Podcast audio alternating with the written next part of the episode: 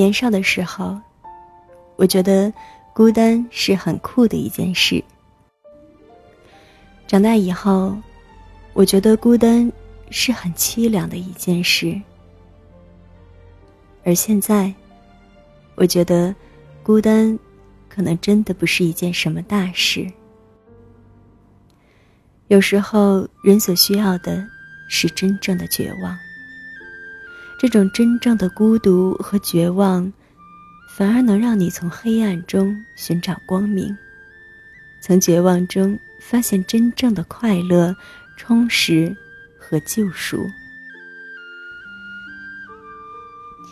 有人问我：“彩猫，我现在真的很孤独，我该怎么办呢？”他的问题，我也经常深有感触。而那些我想对他说的话，就包含在今天的节目当中。欢迎走进本期心理 FM，世界和我爱着你，我是主播彩猫。今天节目的标题是：适应孤独，就像适应一种残疾。原作者刘瑜。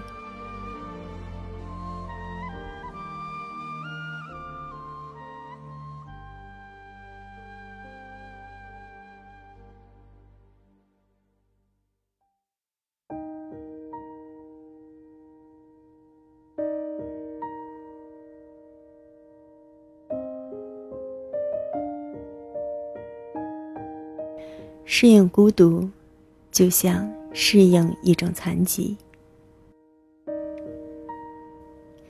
前两天有个网友给我写信，问我如何克服寂寞。他跟我刚来美国时一样，英文不够好，朋友少，一个人等着天亮，一个人等着天黑。每天学校、家、图书馆。健身房，几点一线？我说，我没什么好招，因为我从来就没有克服过这个问题。这些年来，我学会的就是适应这种孤独。正如有人所言，适应孤独，就像适应一种残疾。我觉得。快乐是可遇不可求的，但是充实是可求而不可遇的。我的快乐很少，当然，我也不痛苦。主要是生活稀薄，世界密度非常低。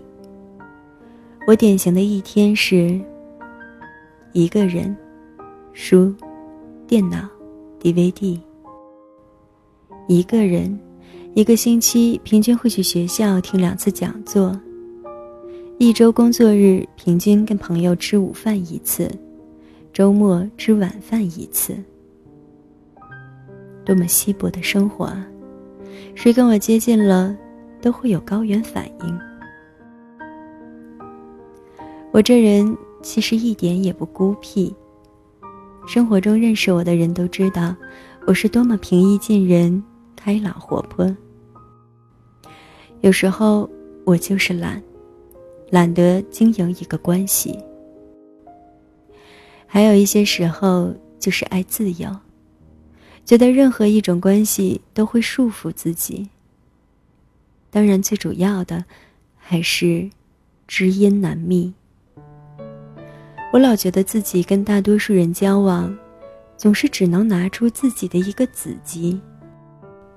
我很难找到和自己一样一望无际的人，有时候也着急，不仅仅是因为错过了亲友之间的饭局、谈笑、温情，不仅仅因为一个文学女青年对故事、冲突、枝繁叶茂的生活有天然的向往，也因为一个人的思想的先锋性。总是通过碰撞来保持的。我担心，我老是这样一个人呆着，会不会越来越傻？而另一些时候，我又惊诧于自己的生命力。在这样缺乏沟通、交流、刺激、辩论、玩笑、聊天、绯闻、传闻、小道消息、八卦、MSN 的生活里，没有任何圈子。多年来，仅仅凭着自己跟自己对话，我竟然保持了创造力和战斗力，竟然写小说、政论、论文、博客。而且写得如此饱满热情，我又是何等顽强的一株向日葵。年少的时候，我觉得孤单是很酷的一件事。长大以后，我觉得孤单是很凄凉的一件事。现在，我觉得孤单不是一件事。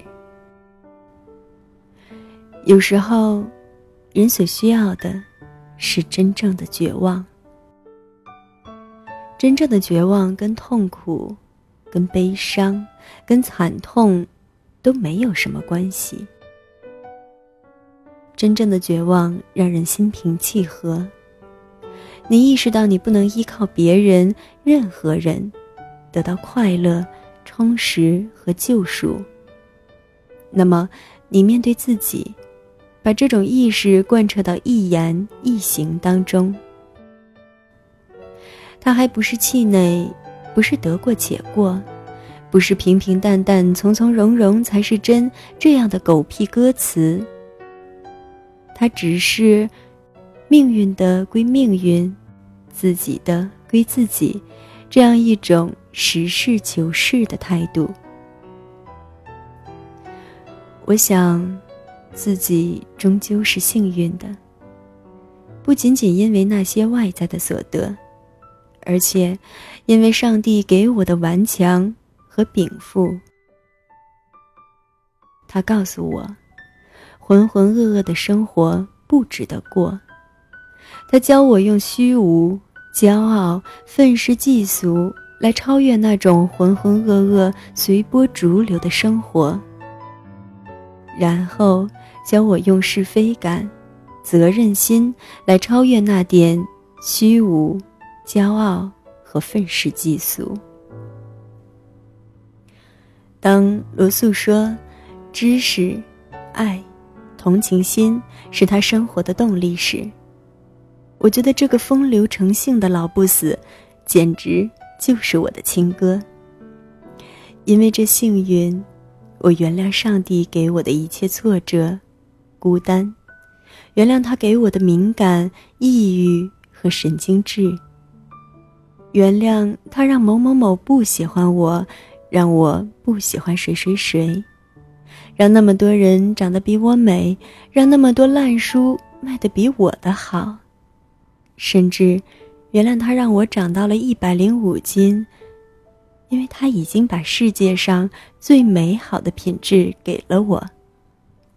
不气馁，有召唤，爱自由。